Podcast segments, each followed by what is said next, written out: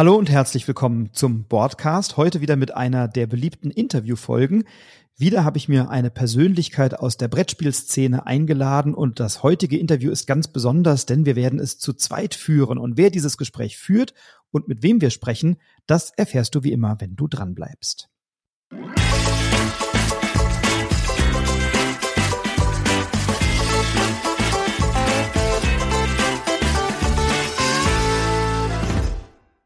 Ein Mann, der über viele Jahre die Spieleszene sehr geprägt hat, war der langjährige Redakteur und Hauptverantwortliche von Alea, Stefan Brück, der jetzt nicht mehr bei Alea ist, aber immer noch eine bedeutende Persönlichkeit und deswegen habe ich mich entschlossen, heute mit ihm zu sprechen. Und als ich darüber sprach mit dem Journalisten Sebastian Wenzel, den du möglicherweise aus meinem Podcast kennst oder von seinen zahlreichen Publikationen oder Blogs, unter anderem Kulturgut Spiel und anderen, sagte er, auch mit Stefan Brück wollte ich auch die ganze Zeit mal sprechen. Deswegen haben wir uns entschlossen, das Gespräch heute gemeinsam zu führen. Sebastian und ich sprechen also mit Stefan Brück, langjährigem Alea-Redakteur. Und dieses Gespräch wird dann auch nochmal in einer Schriftform aufgezeichnet werden von Sebastian in seinem Blog. Und das werde ich dir natürlich auch in den Show Notes verlinken. Und deswegen jetzt erstmal ganz, ganz herzlich willkommen, lieber Stefan Brück. Schön, dass du da bist. Hallo. Hallo, freut mich. Und auch hallo und herzlich willkommen, Sebastian. Schön, dass du auch da bist. Danke für die Einladung. Und wir haben besprochen, lieber Sebastian, dass du beginnst und mal mit der ersten Frage loslegen kannst. Wir dachten uns, wir steigen direkt mit der Frage ein, die die meisten Menschen wahrscheinlich da draußen interessieren wird. Ursprünglich wolltest du ja mal nach dem Ausscheiden von oder von einer Lehre einen eigenen Verlag gründen. Was ist denn aus dem Plan geworden?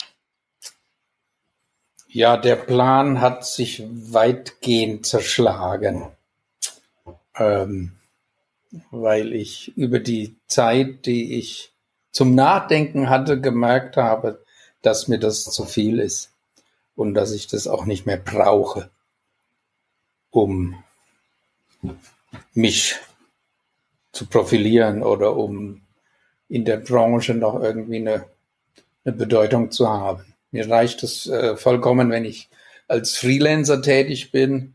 Das wird sozusagen immer, immer ein bisschen besser jetzt gerade und äh, das reicht mir. Und ansonsten erfreue ich mich an meiner Freizeit. Und die hätte ich mit einem Verlag ganz sicher nicht gehabt. Das weiß ich ganz genau. Und ähm, ich habe das gegeneinander abgewogen und bin zu dem Ergebnis gekommen, dass mir das zu viel sein wird. Und dass ich das auch dementsprechend gar nicht erst versuche. Du hast ja jetzt gerade gesagt, du arbeitest als Freelancer, also als Freiberufler. Was machst du denn da konkret? Ähm, also im Detail kann ich jetzt vielleicht nicht über die Projekte als solches sprechen, aber ich habe nach wie vor einen sehr guten Kontakt zu meinen Kollegen bei Ravensburger. Ich habe einen, einen sehr guten Kontakt zu Game Factory, wo ja auch ein Ex-Kollege von Ravensburger in verantwortlicher Position ist. Und dann kommen hier und da noch von anderen Verlagen Sachen rein. Manchmal überraschend, manchmal auf Nachfrage manchmal weil man jemanden irgendwo getroffen hat und auf das Thema zu sprechen kam und so weiter. Das heißt, du bist immer noch in der Spielebranche aktiv. Ja. Bist du dann quasi Redakteur, freiberuflicher Redakteur oder was sind genau deine Aufgaben? Auch das ist verschieden. Tendenziell würde ich sagen, ja, das ist so eine Art Redakteursdasein nach wie vor, aber es hat auch äh, viel mit Übersetzungen zum Beispiel zu tun, vor allem aus dem Englischen, dass, dass eben Lokalisationen, dass ich halt dann die deutsche Spielregel schreibe, ähm, aber auch es geht auch mit in die Redaktion, also sprich Spielprototypen angucken, spielen, testen, verändern, anpassen und so weiter. Und ein also Spiel also eigentlich, eigentlich weitgehend das, was ich auch in der Vergangenheit gemacht habe, nur eben nicht unbedingt auf dem Level von Alea nicht auf dem Level von Alea heißt genau. quasi nicht, was die Spieltiefe angeht. Also jetzt genau. machst du das nicht für Kennerspiele oder Expertenspiele, sondern ja. eher tendenziell für Familienspiele. Ja. Wie? Ich muss mal hier, ich, warte, gib, gib mir gerade mal eine Sekunde, dann mache ich mal hier die, das WhatsApp-Gebimmel aus. So. Jetzt. Gut, dann Cut. Weil ich nehme an, dass, dass ihr das auch hört, wenn ich es höre. Ne? Absolut, ich schneide es raus. Ich habe das hier schon notiert, ja. Ja, okay. Dann, dann stell doch mal die Frage, Sebastian. Du hast jetzt gerade gesagt, dass du das eher für Familienspiele machst. Bei Alea gab es ja eher Kennerspiele, ein Ausreißer nach unten, was die Komplexität angeht, war vielleicht Las Vegas, aber sonst war es ja eher weiter nach oben. Wie unterscheidet sich denn da die Arbeit als Redakteur? Ist das einfacher, weil die Spiele ja auch einfacher sind, oder ist es gerade herausfordernder, einfacher und Spiele mehr auf den Punkt zu bringen? Ja, das ist schon einfacher. Also ja, das ist eindeutig einfacher, weil einfach die Mechanismen schlichter sind bei einfachen Spielen, bei Familienspielen. Und dementsprechend muss man auch nicht um fünf Ecken denken, sondern da reichen im Allgemeinen zwei. Und äh, dementsprechend kann man das auch schneller testen und man kommt auch schneller zu, zu Verbesserungen oder zu Lösungen. Auf dem komplexeren Level, da muss man einfach mehr abgleichen, da muss man mehr testen, da muss man ja, Details gegeneinander vergleichen, kostet es jetzt acht, kostet es sieben oder ist neun äh, genau die richtige, der richtige Preis und so weiter. Also da geht es um sehr viel mehr Details als jetzt bei einem Familienspiel. Da geht es in erster Linie um Spaß und Unterhaltungswert und eben nicht um Details. Was macht dir denn mehr Spaß? Weil du hast ja jetzt beides erlebt, sowohl das Entwickeln und Begleiten von Kennerspielen als auch von Familienspielen. Ja, ja, also ich muss sagen, es, es stört mich momentan nicht, dass ich da ein bisschen, äh, dass ich da ein bisschen zur Normalität zurückgekehrt bin, tatsächlich, weil diese komplexen Sachen, ähm, die fordern einen mehr. Ähm, ich habe auch gar nicht mehr ganz so die Gelegenheiten, weil ich eben umgezogen bin in den letzten Jahren. Das hat auch ein bisschen mein mein Umfeld verändert und dieses Umfeld war natürlich auch sehr äh, spielaffin. Ähm, von daher habe ich diese, diese intensiven Testmöglichkeiten deutlich weniger als früher und von daher passt das eigentlich ganz gut, dass ich das jetzt nicht mehr so brauche. Früher hast du ja viel mit Stefan Feld auch zusammengearbeitet. Ja. Kontaktiert äh, der dich denn noch ab und zu oder habt ihr noch Kontakt? Weil Stefan Feld ist ja jetzt nach wie vor eher bekannt für komplexere Spiele. Ja, das ist richtig. Ähm, also ich habe tatsächlich einen intensiven Kontakt noch mit Stefan, weil eben äh, die Idee, die ich verfolgen wollte, um eventuell damit einen, eigenen Verlag zu gründen, tatsächlich auch von ihm war. Und da haben wir, glaube ich, jetzt schon die letzten zwei Jahre immer wieder dran gearbeitet und hin und her. Und das habe ich ihm jetzt eben schlussendlich abgesagt. Ähm, aber über glückliche Fügung landete das jetzt bei einem anderen Verlag, der sehr interessiert ist und der mich gefragt hat, ob ich da nicht weiter dran arbeiten möchte. Also insofern ist das Ganze eigentlich wie früher ähm, und nur eben ohne einen eigenen Verlag. Das ist aber noch nicht spruchreif, was das für ein Spiel ist und wann das rauskommt. Das würde ich jetzt noch ein bisschen unter der Decke halten wollen, ja. Wenn du Freiberufler bist, wie darf man sich das denn vorstellen? Arbeitest du, ich sag mal, punktuell an einem Spiel mit und gibst mal einen Input und eine Inspiration? Oder ist es tatsächlich so, dass du Spiele vom Prototypen bis zur Marktreife begleitest und verbesserst? Das ist verschieden. Also die meisten äh, Projekte sind tatsächlich schon in diesem, in diesem Verlag naja, beschieden. Ähm, da, da geht es dann auch schon um Verträge und so weiter. Und dann landen die Sachen bei mir im Sinne von, kannst du da noch was? Und wir, da fehlt noch eine Zwei-Personen-Regel oder eine Solo-Regel. Ähm, und da, da, an der Stelle hakt unserer Ansicht nach, fällt dir da was dazu ein und so weiter. Also jetzt nicht, nicht von 0 auf 100 wie bei Alea, sondern sagen wir mal so von 50 bis 75. Du hast ja eben gesagt, dass du jetzt äh, deine Freizeit genießt. Das impliziert, dass du vielleicht ein bisschen weniger Intensität hast oder ein bisschen weniger diesen von 0 auf 100 Charakter bei der Spielentwicklung. Ist das angenehmer für dich, wenn du ein Spiel sozusagen jetzt impulshaft, punktiert, pointiert begleiten kannst oder hast du es eigentlich genossen, das von null auf aus der Taufe zu heben? Was ist da die Arbeitsweise, die dir am nächsten liegt? Also, wie, wie eben schon angedeutet, durch die Kündigung und durch die Arbeitslosigkeit ähm, und ich werde ja auch nicht jünger, ähm, habe ich schon auch festgestellt, dass es auch angenehm sein kann, seinen, seinen Tag etwas freier zu gestalten und etwas mehr das zu machen, wozu man Lust hat und nicht, was man unbedingt tun müsste oder was bis übermorgen noch erledigt sein muss und so weiter. Und diese Gemütlichkeit nenne ich es jetzt mal, die man sich meines Erachtens, wenn man über 60 ist, erlauben darf, ähm, die führt tatsächlich dazu, dass ich die momentane Situation als sehr angenehm empfinde. Ähm, zusätzlich engagiere ich mich auch sozial noch, wofür ich dann eben eigentlich wieder weniger Zeit hätte. Oder wie gesagt, äh, wenn ich den Verlag selbst äh, vorangetrieben hätte, überhaupt keine Zeit gehabt hätte. Die Situation hat sich auch insgesamt verändert, das muss man auch wahrnehmen. Die Konkurrenz ist, glaube ich, mittlerweile verhundertfacht hat die sich durch in erster Linie Kickstarter ähm, ähm, Crowdfunding sozusagen. Da kommt unglaublich viel auf den Markt. Sehr engagiert, teilweise sehr gut umgesetzt, äh, weil die ja auch Tausende von Dollar generieren, die sie dann in dieses Produkt investieren können. Das können normale Verlage gar nicht. Also da, da, da hat der normale, der normale Spieleverlag sowieso einen gewissen Nachteil mittlerweile.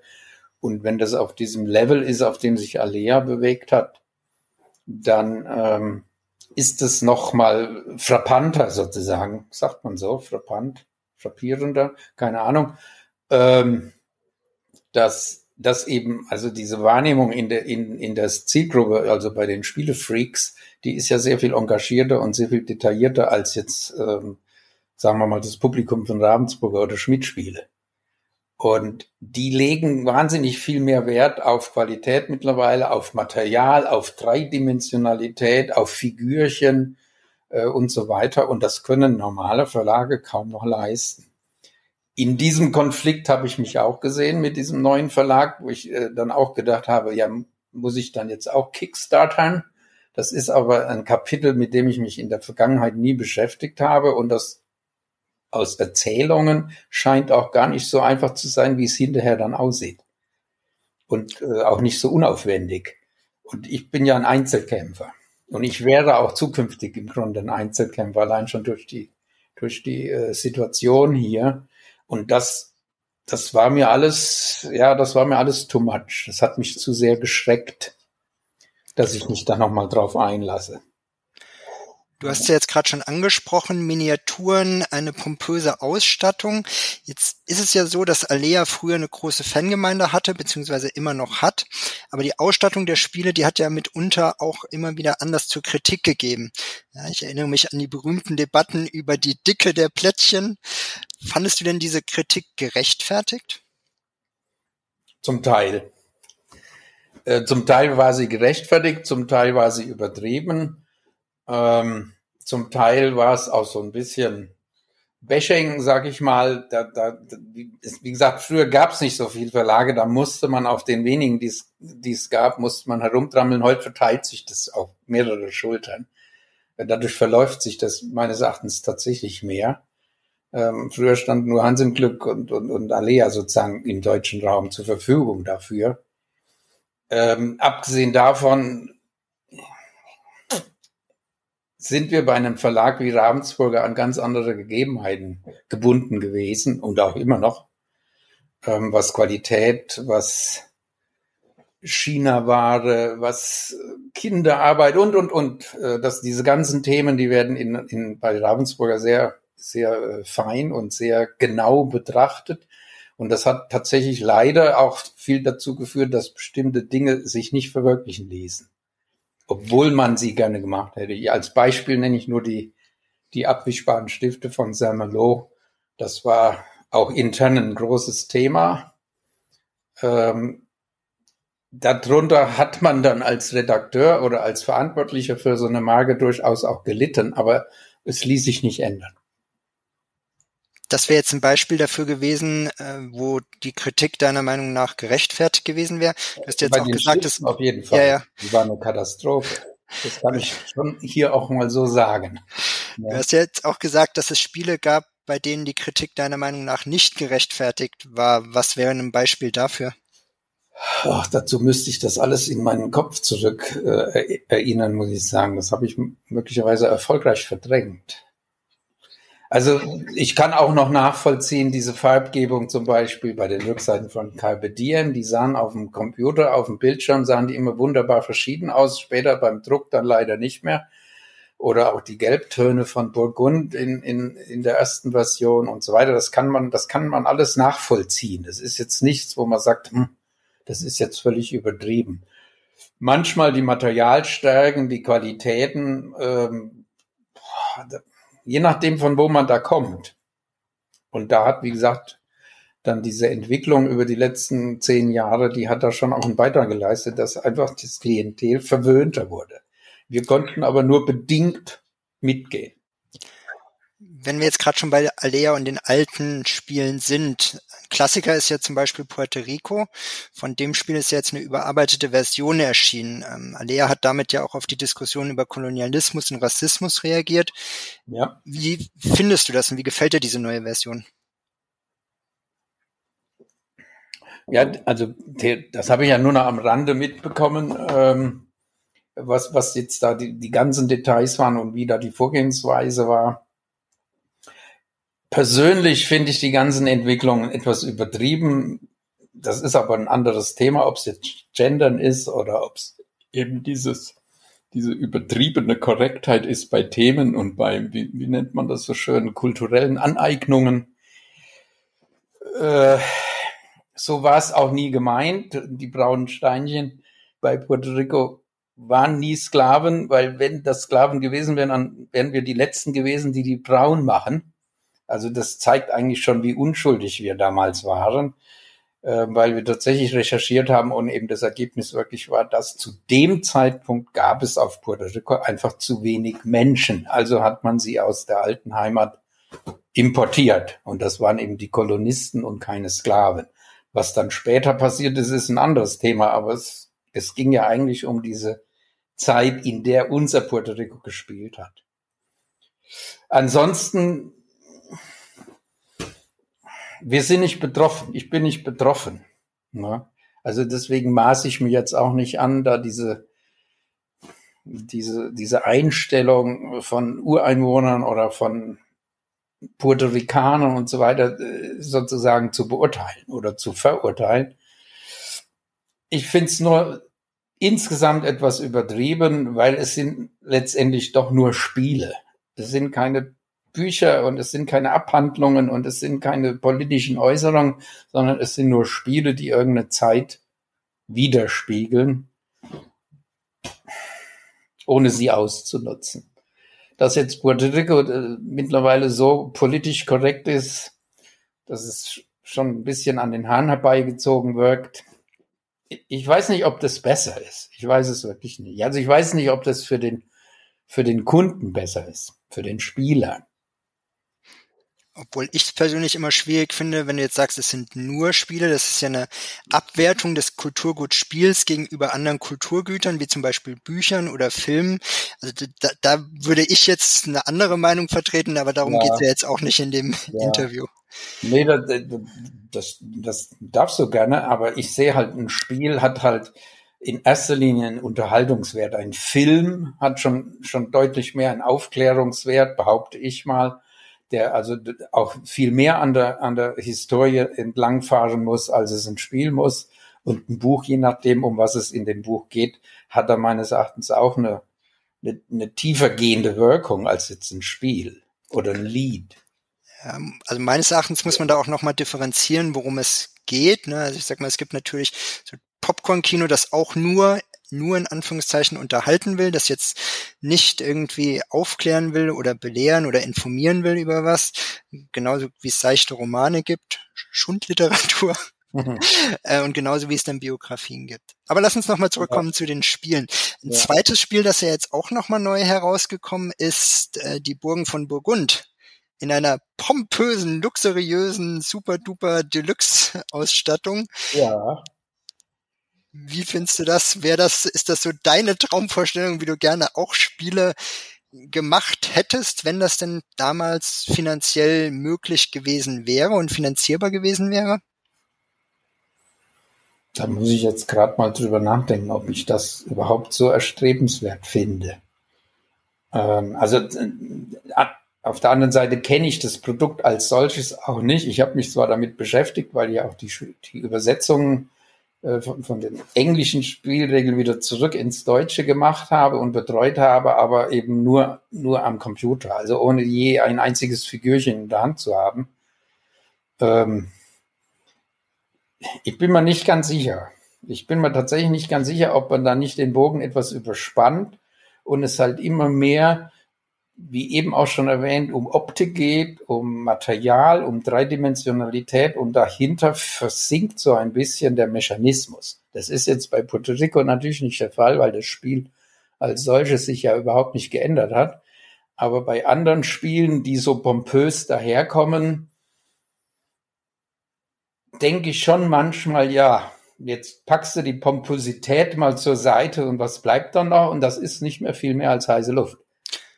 Und also stimme meistens, also manchmal auch noch relativ schlecht bearbeitet, weil tatsächlich da sozusagen die neutrale Hand fehlt. Das ist ja allgemein das Problem, glaube ich, was Kickstarter-Projekten äh, oft nachgesagt wird würde ich auch so unterschreiben. Aber wenn man jetzt Spiele hat, deren Mechanismen sich bewährt haben, wie zum Beispiel Katan oder Burgen von Burgund, die dann nochmal in der Deluxe-Ausgabe oder 3D-Ausgabe erscheinen, wäre das was, wo du sagen würdest, wenn ich ein Spiel machen könnte und Geld keine Rollen spielen würde, würde ich mir das auch so vorstellen und davon träumen? Oder sagst lieber, nee, das braucht es aus meiner Sicht gar nicht, um ein immersives Spielerlebnis zu erzeugen? Letzteres. Also ich denke, wie gesagt, es ist sicher kein Schaden und ähm, sobald ich da mal ein Muster von bekomme, falls ich ein Muster bekomme, ähm, werde ich das sicher auch mit, mit großem Spaß aufbauen und mit noch größerem Spaß dann auch mit, mit Gruppen spielen, weil es natürlich mehr hermacht im wahrsten Sinne des Wortes. Aber nötig finde ich es nicht. Ja. Und deswegen würde ich jetzt wieder auf den Verlag zurückkommt und selbst wenn ich Kickstarter mache und man mir eine halbe Million äh, im Vorfeld schon überwiesen hätte, glaube ich, würde ich da tatsächlich etwas mehr an, an der Basis bleiben als, als manche andere. Vielleicht auch, weil ich daherkomme, das weiß ich nicht. Also mir waren die Mechanismen immer deutlich wichtiger als das, der ganze Rest. Das hat sich aber auch geändert. Das muss man auch einfach wahrnehmen. Das habe ich auch wahrgenommen. Selber über die Jahre äh, wo ich auch gedacht habe, vielleicht bin ich selber als Urgestein nicht mehr so up to date und vielleicht bin ich auch nicht mehr so an der Zielgruppe dran, wie es vielleicht vor 10 oder 15 Jahren noch war.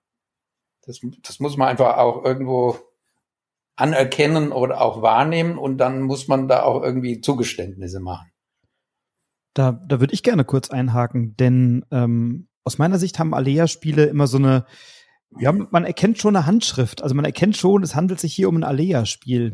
Ähm, kannst du für dich benennen, wie diese Handschrift aussieht oder was das, was das Profil ist für dich, zu sagen, das ist jetzt ein gutes Alea-Spiel? Hm.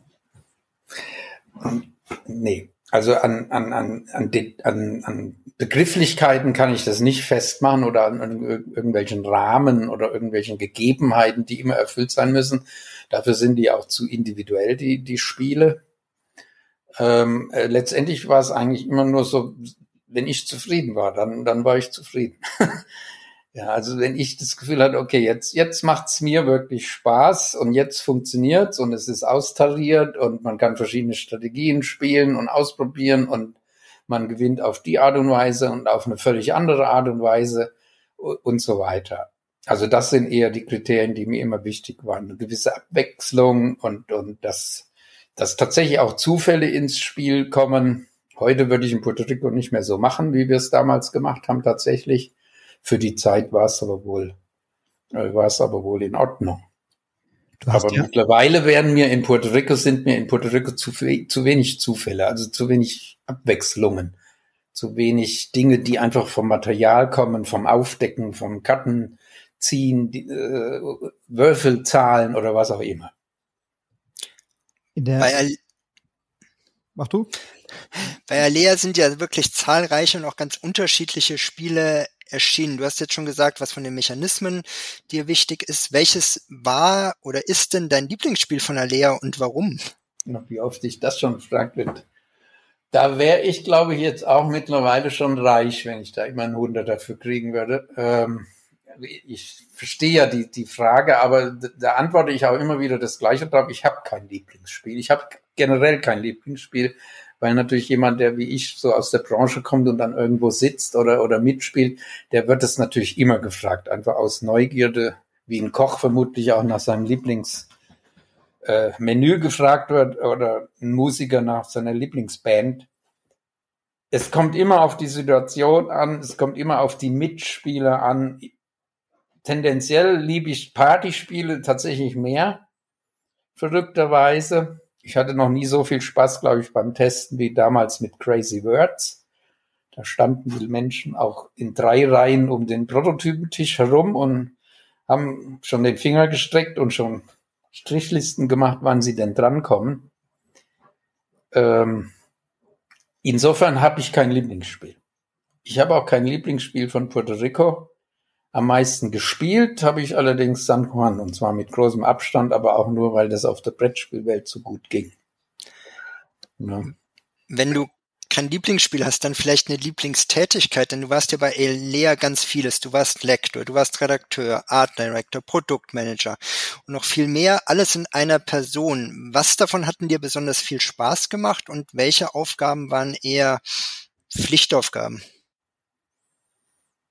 Hm, da muss ich noch mal in mich gehen.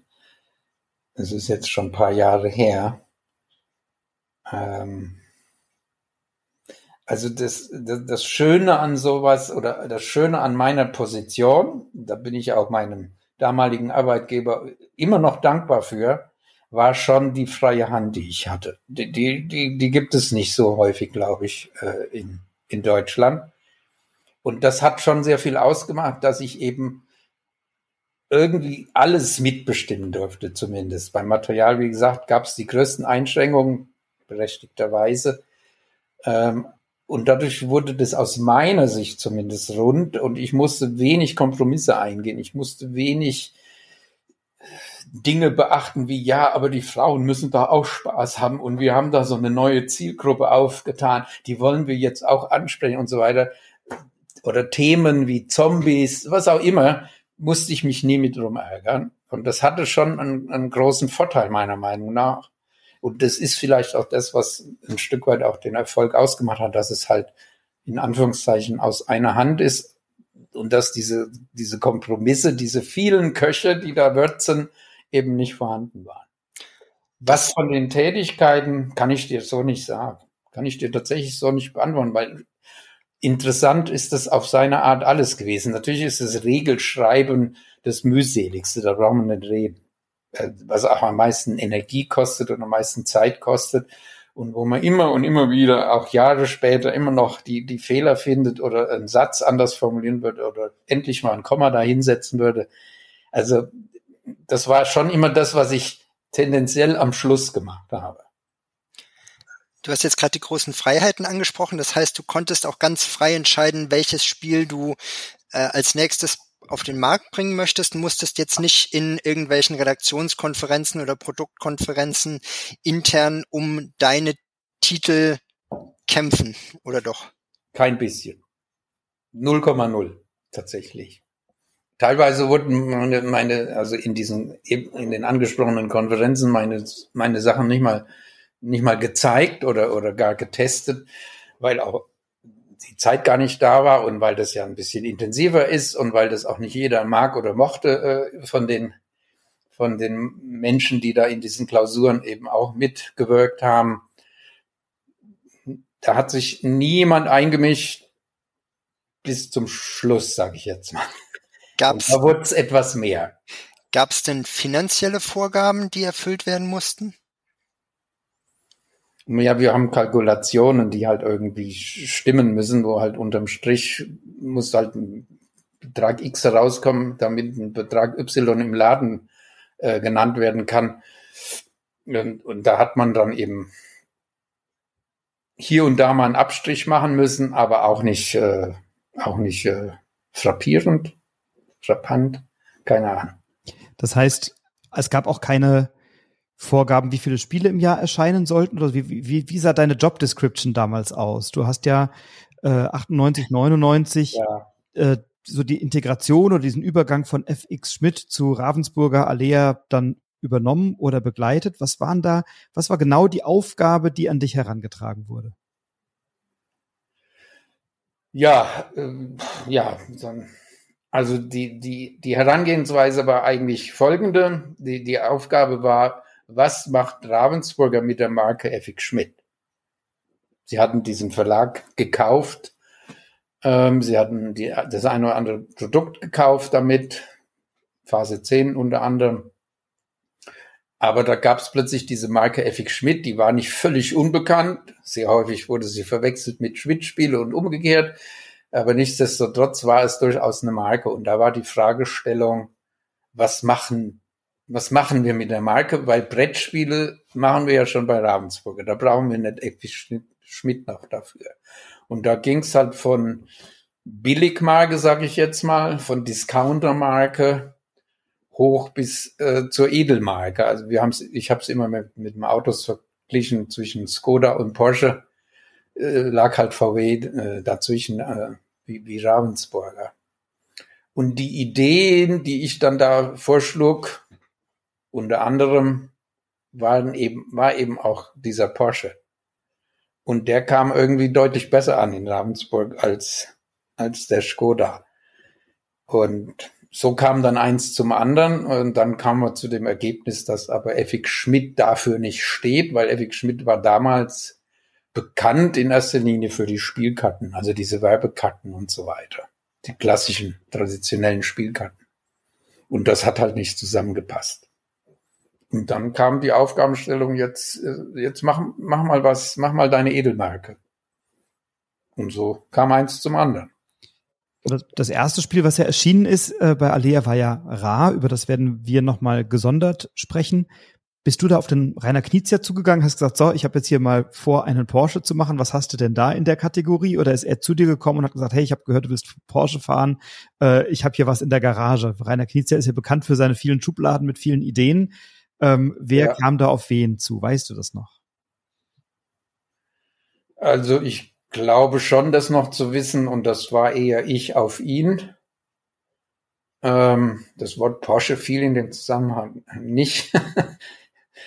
Aber äh, ich habe ihn kontaktiert. Wir hatten ja schon Kontakt zu dem Zeitpunkt und bin dann tatsächlich auch nach, nach London geflogen oder genauer nach Windsor, wo er ja damals gewohnt hat.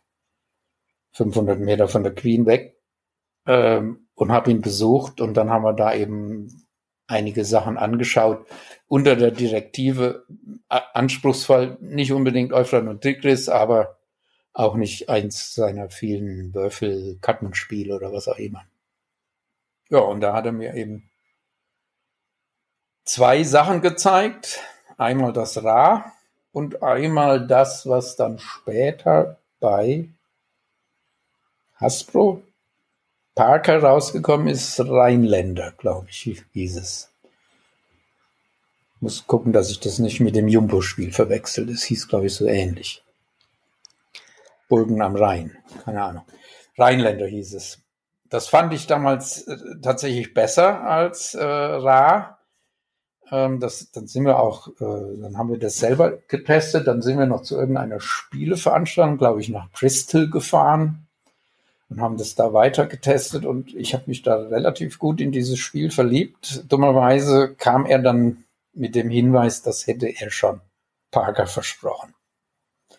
Ja, dann haben wir uns auf Ra eingeschossen. Unterm Strich war das, glaube ich, sogar die bessere Entscheidung im Nachhinein, wenn man jetzt die Erfolge betrachtet wenn du bei Alea so große Freiheiten hattest, wenn du bei Alea so einen großen Erfolg hattest, würde ich jetzt schon sagen, dass die Alea-Spiele erfolgreich waren. Wenn du dir so einen guten Ruf in der Szene aufgebaut hast, warum hast du dich dann eigentlich dazu entschieden, Alea zu verlassen? Ja, eine berechtigte Frage. Die wurde ich auch schon viel gefragt und die habe ich mich auch häufig selber gefragt. Aber es war eben am Schluss, also es war eine Art Ermüdung da. Selbst wenn man einen brillanten Job hat oder wenn's, wenn man wirklich sehr viel sich selber einbringen kann und sehr viel Freiheiten hat äh, und, und auch persönliche Art und auch finanzielle Art und was auch immer, dann irgendwann wird es trotzdem eine Art Routine nach 20 Jahren. Und das war der eine Effekt. Der zweite Effekt war, dass ich den Eindruck hatte, dass ich langsam links und rechts überholt werde durch diese Kickstarter-Projekte. Ähm, und der dritte Effekt war, dass durch interne Umstellungen eben Prozesse in Gang gesetzt wurden, die mir nach 20 Jahren nicht zugesagt haben, dass ich plötz plötzlich äh, im Grunde genommen genau diese Freiheiten eben, naja, zumindest durch ein Sieb drücken muss oder zumindest rückkoppeln muss und und das das ich habe das nicht eingesehen, wenn ich ganz ehrlich bin, dass ich nach 20 Jahren meines Erachtens durchaus anständigem Tuns dann plötzlich ja plötzlich Entscheidungen tatsächlich äh, von anderer Seite bekomme. Das, das hat mich gestört. Das war einfach nicht das. Also zum einen hatte ich mir das meines Erachtens nicht erarbeitet und, und zum anderen habe ich persönlich auch nicht den Nutzen gesehen. Warum kam es dazu? Waren irgendwie auf einmal finanzielle Vorgaben wichtiger und haben dann deswegen bestimmte Menschen sich gewünscht, dass sie da auch noch ein bisschen mehr draufschauen können oder ein bisschen mehr beeinflussen können? Oder? Ja, also ohne jetzt, wie gesagt, zu viel interner verraten zu wollen oder also wie, wie, gesagt, das ist auch alles ja im Guten auch äh, abgelaufen. Das war auch alles in Ordnung und, und letztendlich war eben dann einfach irgendwann mal so ein bisschen die Luft raus und dann war dann natürlich auch ein gewisser Frust und eine gewisse Enttäuschung auch. Ähm, aber in erster Linie kam das halt über diese Umstellung, dass halt, dass, dass halt diese, dass halt Ravensburg USA äh, plötzlich ähm, sozusagen, naja, ich, das klingt jetzt blöder als es, als es war, das Sagen übernommen hat das hatte auch gar nichts persönlich mit den Menschen zu tun, sondern das hatte mehr mit dieser Sichtweise zu tun. Und Amerika ist eben nicht Deutschland. Ne? Und ähm, die, diese, diese, die, die Art und Weise, wie man drüben Spiele angeht, die, die, die, die differiert halt von der, die wir bis dahin verfolgt haben. Ob das schlechter ist, sage ich damit ja gar nicht. Oder falscher. Wie unterscheidet sich das, wie Spiele für den amerikanischen Markt beziehungsweise für den deutschen oder? Ja, sie, sie kommen halt, äh, sie kommen halt thematischer daher, sie kommen materialmäßiger daher, sie, sie leben mehr von vom Drumherum. Dann kommt da kommen, kommen diese Merchandising-Geschichten damit dazu, dass man irgendwas zu irgendeinem zu irgendeinem Film macht, ob es jetzt Game of Thrones ist oder, oder Herr der Ringe oder, oder sonst was. Das, das ist alles schön und gut, aber das ist eben nicht das, was Alea ausgemacht hat. Und das ist auch nicht das, was, was mich bei Alea ausgemacht hat. Wie gesagt, ich, ich werte das gar nicht in dem Sinne, sondern ich werte es im Grunde nur für mich als, als Macher von Alea waren das für mich Trends und Tendenzen, die ich nicht unterschreiben konnte und wollte. Jetzt ist es natürlich schwierig, die damalige Zeit, also die Alea-Hochzeit mit der heutigen Zeit zu vergleichen, weil der Spielemarkt ist ja heutzutage viel internationaler. Und äh, ich sag mal, bestimmte Spielemärkte wie zum Beispiel Amerika sind ja auch viel weiter entwickelt heutzutage. Wie war das denn damals? Waren Alea-Spiele auch im Ausland richtig erfolgreich oder war da Deutschland der Hauptmarkt? Wie darf man sich das vorstellen? Ja, das ist ja eben genau der Punkt. Also äh, Amerika war immer, immer wichtig, damals noch durch Rio Grande ja vertreten, ähm, in erster Linie natürlich mit Puerto Rico und dann kam eben irgendwann Burgen von Burgund und überholten auch Puerto Rico und zwar deutlich. Und das blieb dann auch so. Also äh, Burgen von Burgund ist mit Abstand das erfolgreichste Alea-Spiel in, in den USA. Ähm, über diese Schiene kamen ja diese ganzen Entwicklungen, dass es eben darum ging, ja, was können wir denn noch mit Burgen von Burgund machen und wie können wir denn das noch promoten und was können wir denn dann noch, können wir da noch äh, ein zweites Spiel dazu machen und so weiter. Alles legitim, alles verständlich aus deren Sicht, aber eben nicht aus meiner. Also wie gesagt, ich, ich will das gar nicht beurteilen, weil letztendlich, und, und das ist mittlerweile ganz sicher so, und es ist vermutlich für ganz viele Verlage so, dass Amerika da natürlich der wichtigste Markt ist. Ja, weil da ist auch ein ganz anderes Potenzial. Wir sind, weiß ich nicht, wir, wir sind irgendwie durch, sag ich jetzt mal so. Aber in Amerika gibt's ja noch Millionen von Menschen äh, zu entdecken, die diese Art von Spiele überhaupt noch nie wahrgenommen haben der Vergangenheit. Wie oft hast du die Entscheidung schon bereut oder bedauert? ah, die Fragen werden immer gemeiner. also wirklich oft tatsächlich noch nicht, muss ich ganz ehrlich sagen. Ähm, ab und zu natürlich schon mal, und das hatte nicht mal unbedingt finanzielle Gründe, sondern schon auch so, naja, funkt, funktionelle Gründe. Man, man ist dann irgendwie, das ist wie mit Kindern, die Kinder sind irgendwann erwachsen, die Kinder gehen irgendwann aus dem Haus und dann steht man da und sagt, ja und jetzt? Was, was machst du denn jetzt eigentlich? Jetzt hast du irgendwie plötzlich keine Kinder mehr, die du großziehen möchtest und, und erfolgreich machen möchtest. Und Alea ist tatsächlich mein drittes Kind, wenn man es genau nimmt. Ähm, also dieses, dieses, naja, wie soll ich sagen, dieses Loch war schon ab und zu mal natürlich da. Aber wenn man das dann, wenn man sich daran gewöhnt und wenn man auch mit seiner Freizeit was anzufangen weiß oder wenn man auch zufrieden ist, wenn man einfach mal nur Zeitung liest, in Anführungszeichen, dann, dann, dann funktioniert das schon. Also wirklich bereut habe ich es noch nicht. Und wie schwer ist dir der Abschied gefallen nach all den Jahren? Also auch mit den Kolleginnen und Kollegen, ja, der ist natürlich sehr schwer gefallen. Der ist aber ins Corona reingerutscht und da war dann irgendwie, da war dann alles anders. Da hat man sich ja nicht mal mehr verabschieden können. Kein, keine, keine Party machen, kein, kein Handshake und nichts, äh, weil das mitten, mitten, jetzt ist hier gerade eine Moskito reingeflogen, weil das äh, mitten in dieses Corona reingerutscht ist. Das ist bis, ich finde es bis heute schade, aber das hat dann, ich habe dann gedacht, na ja, dann machst du es im Herbst. ja, Pfeifendeckel und dann machst du es halt nächstes Jahr und so ging das dann halt zwei Jahre lang und irgendwann ist es dann natürlich erledigt. Ne? Also von daher ist dieser Übergang, der ist, der ist eigentlich durch Corona verkorkst worden und nicht durch irgendwelche anderen Vorbehalte. Wie stark oder bewusst verfolgst du noch, was bei Alea passiert und was da erscheint? Und so intensiv. Also äh, zum einen natürlich aus Interesse, zum anderen, weil ich halt sehr guten Kontakt zu dem André äh, Mack habe, der das ja dann nach mir sozusagen weiter betreut hat und drittens auch, weil ich damit auch noch äh, Geld verdiene. Ja, indem ich eben, wie eben erwähnt, zum Beispiel Regeln bearbeite, übersetze, schreibe oder was auch immer. Also mein Kontakt ist dann noch sehr, sehr eng und sehr dicht. Also das heißt, du machst im Moment als Freiberufler nicht nur was für Ravensburger, sondern konkret auch für Alea. In erster Linie sogar, ja. Nicht ausschließlich, aber in erster Linie äh, sind die Ravensburger Projekte tatsächlich für Alea.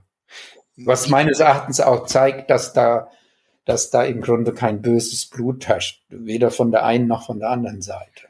Wie ist, warst ja, du, ist ja auch unnötig, ist ja auch kindisch.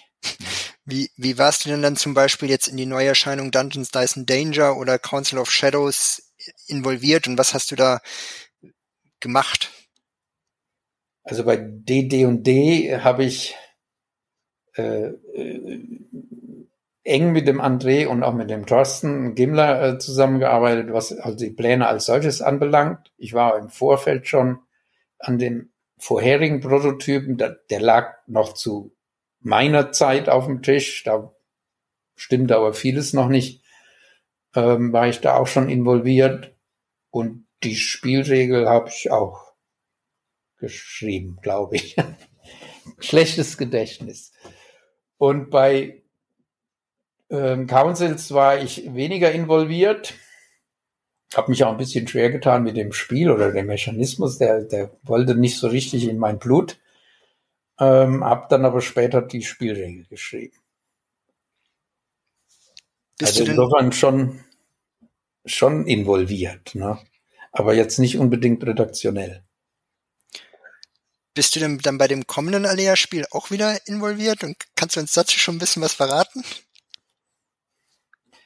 So viel, dass ich da auch involviert bin, ja. So viel kann ich schon verraten. Also da muss man jetzt noch mal ein bisschen, wir sind da gerade in so einer in so einer Diskussionsrunde, die, die würde ich jetzt gerne nochmal insgesamt abwarten.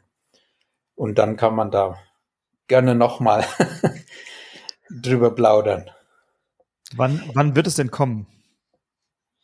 Das ist noch ein bisschen diffus, weil da bin ich jetzt persönlich tatsächlich überfragt, weil das höre ich, wie gesagt, immer nur allerhöchstens indirekt und nicht, was jetzt äh, gestern in dem, in dem Meeting und, und, und nächste Woche im Showfix wieder besprochen werden wird.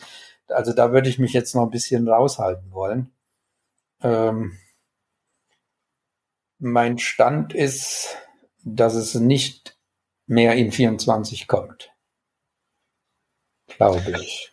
Also es hat auch was mit, mit diesem Game, Gamefound zu tun. Es hat was damit zu tun, dass, dass Ravensburger eben diese, diese, diese Plattform mehr nutzen möchte. Und äh, wenn sich dafür natürlich was anbietet, dann sind es natürlich die Alea-Spiele. Ähm, und da macht es auch am meisten Sinn. Und, und von daher ähm, ist da eben auch jetzt noch, noch was im Boot, was auch noch beachtet werden muss.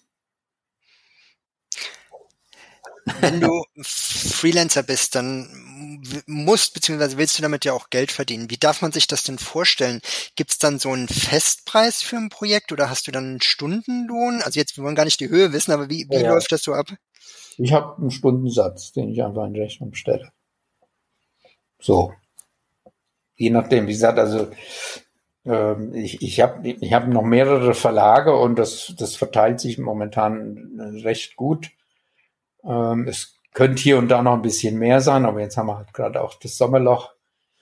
Hm. Kannst du ja. vielleicht einfach noch mal so eins, zwei Spiele nennen, ähm, in, an denen du in der Vergangenheit als freier Mitarbeiter oder Freelancer konkret mitgearbeitet hast, dass man da einfach auch nochmal ein Gefühl dafür bekommt, was du gerade so machst? Also ich habe an dem ich sehe es jetzt hier leider nicht, mir fallen immer die Namen nicht ein. Das ist wie verhext. Ähm, an dem letzten von Game Factory mitgewirkt. Sommercamp. Also Wanderlust auf Deutsch, glaube ich dann, oder? Genau, jetzt, genau, Wanderlust, äh, da, da habe ich äh, dran gearbeitet. Ich habe an den, das müsste hier hinter mir stehen, an den Animals Kingdoms habe ich intensiv mitgearbeitet. Claim, die Claim-Fortsetzungen habe ich betreut und so ein paar kleinere aus, also diese Dosenserie von, von Game Factory. Und wahrscheinlich habe ich jetzt noch die Hälfte etwa vergessen.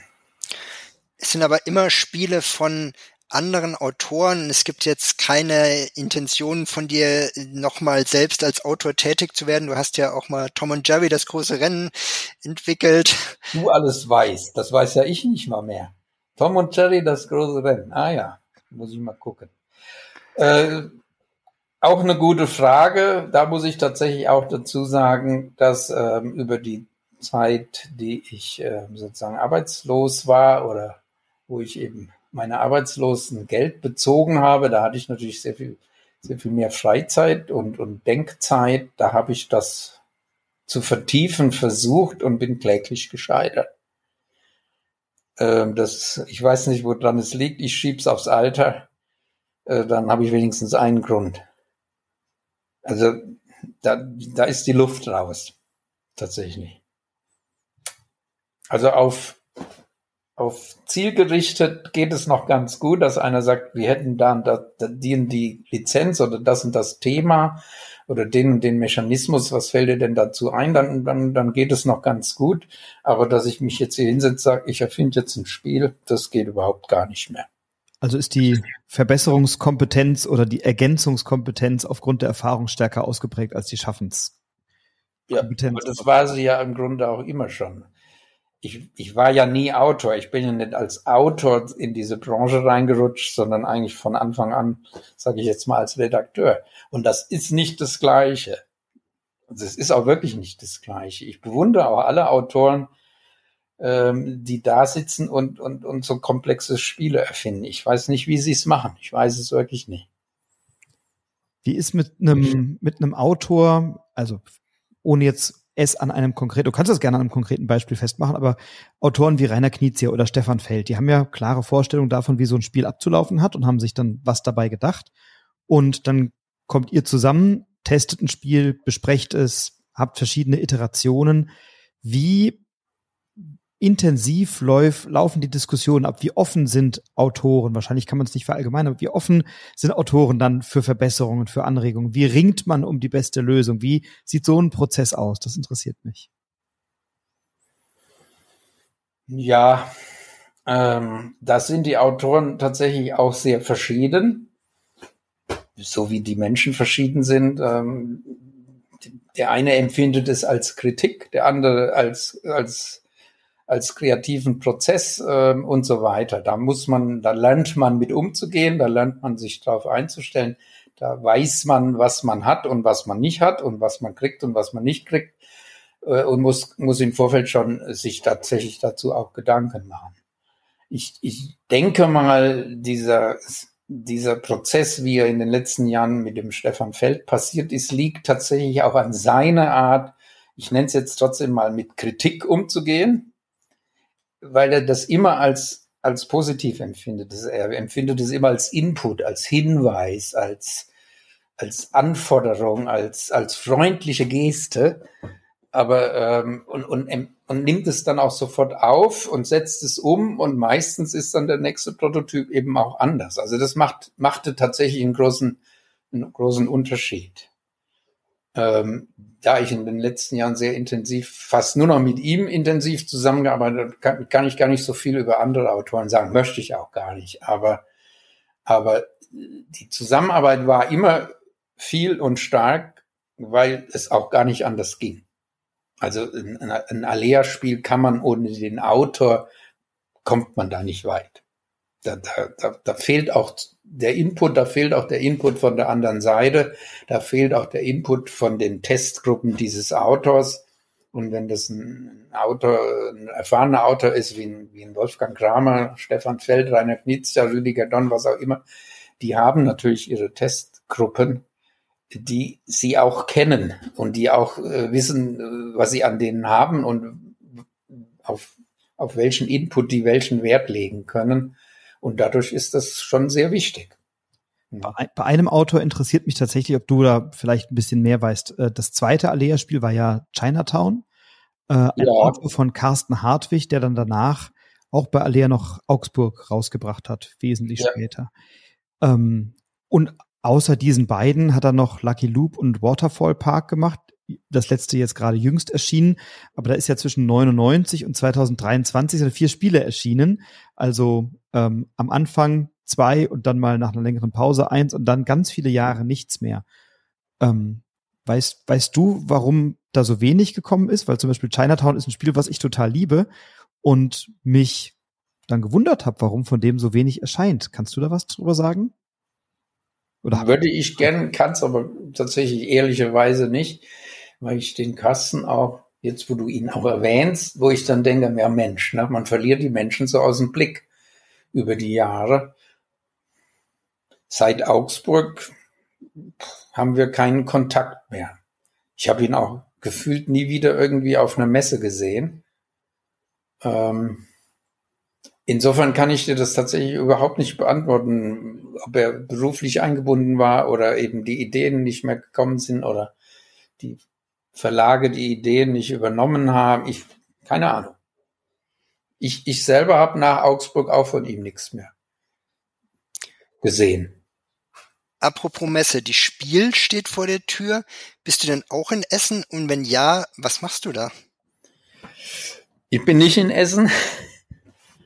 Ähm, zum einen muss ich da dazu sagen, ich habe seit zwei, äh, ich hatte vor drei Jahren einen Hörschaden, vermutlich in Essen zugezogen, ohne es zu wissen, ohne es zu merken.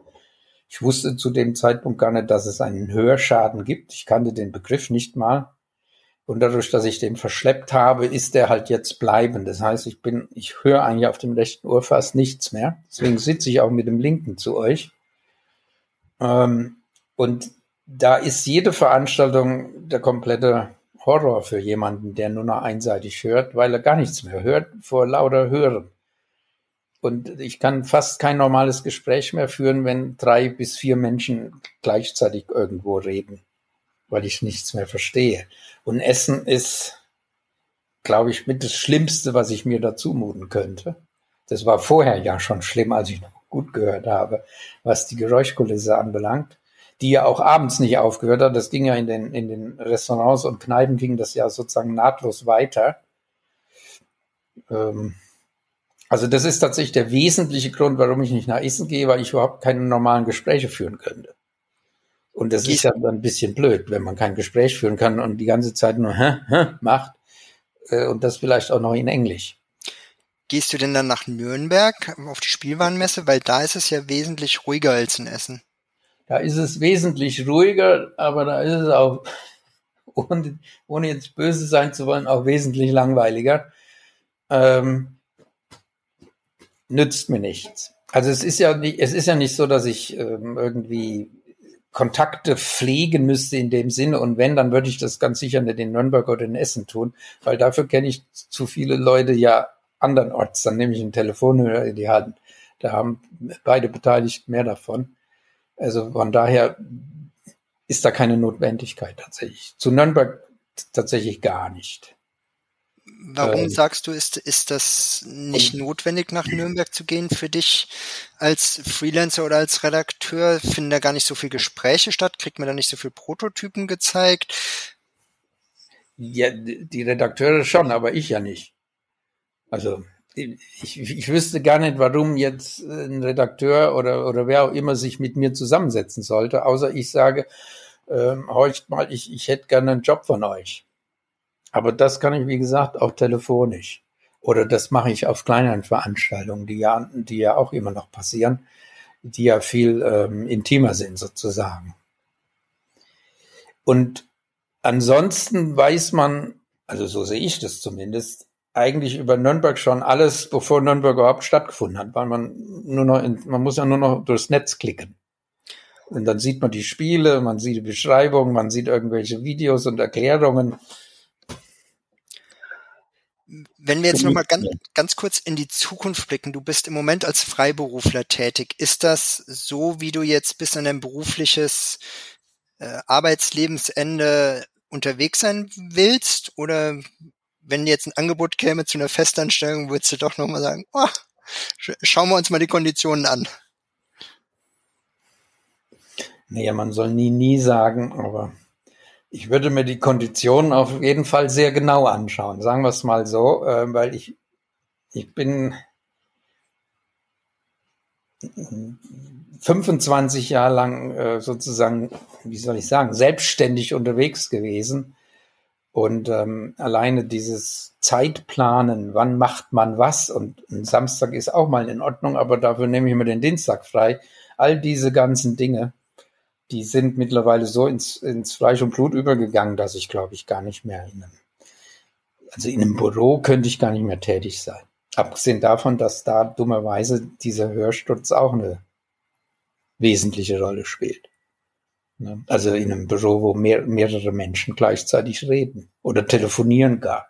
Dann werden die Menschen ja noch mal ein bisschen lauter das, das kann ich nicht mehr. Also das, ich merke das ja, dass mit nach so einer Veranstaltung, wenn es nur so ein Spieleabend irgendwo in einer Bücherei oder sowas ist, dass mir der Kopf dröhnt.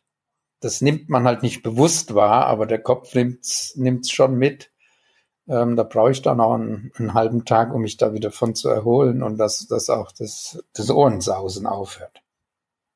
Also es klingt jetzt blöd, aber das ist leider irgendwie parallel gelaufen. Äh, ist aber für mich eben auch irgendwo ein Hinweis, vielleicht auch von meinem Körper gewesen, mach mal ein bisschen langsamer. So, so, so, so viel musst du nicht mehr tun. Ne? Hast genug gemacht. Man wird älter. Du, du wirkst, als wärst du mit dieser Entwicklung im Reinen.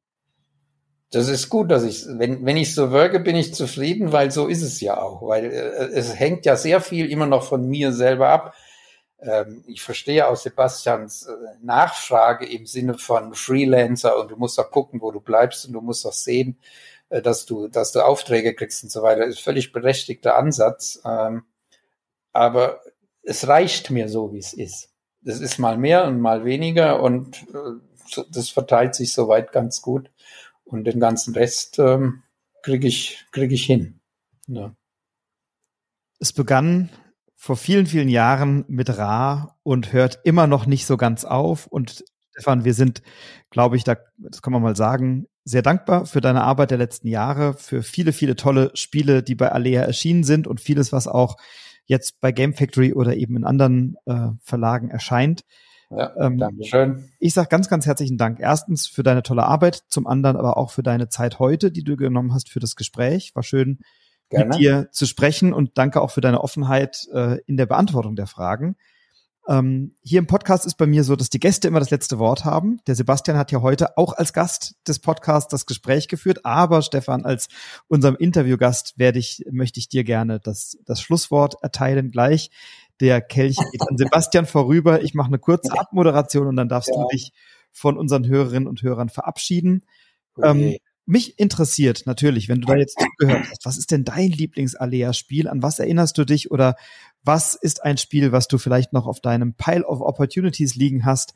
Ich möchte mich sehr herzlich bedanken bei euch beiden für eure Zeit und wünsche dir, liebe Hörerinnen und liebe Hörer, erstmal bleib gesund, bleib inspiriert, inspiriere andere. Ich freue mich natürlich immer über ein Feedback zu diesem Broadcast entweder in einer der Bewertungsplattformen oder gerne per Nachricht bei Instagram unter Broadcast-Brettspiel-Podcast oder bei Twitter unter Broadcast-Spiel. Und es ist großartig zu sehen, dass äh, Stefan, auch wenn er nicht mehr fest bei Alea ist, dann doch freiberuflich noch vieles macht und wir ihn noch in dem einen oder anderen Spiel erleben dürfen. Und deswegen ganz herzlichen Dank, lieber Stefan Brück. Und das Schlusswort gehört dir. Tschüss. Ja, da hast du mir jetzt den schwarzen Peter zugeschoben. Ich habe keine Ahnung, was ich da jetzt als Schlusswort sagen soll, wenn ich ganz ehrlich bin. Außer bleibt gesund, spielt weiter. Es ist ein so super tolles Hobby. Ähm, und seid vielleicht nicht ganz so kritisch mit den Verlagen und den Redakteuren. Die machen auch nur, was sie können. Und sie versuchen eigentlich fast immer ihr Bestes.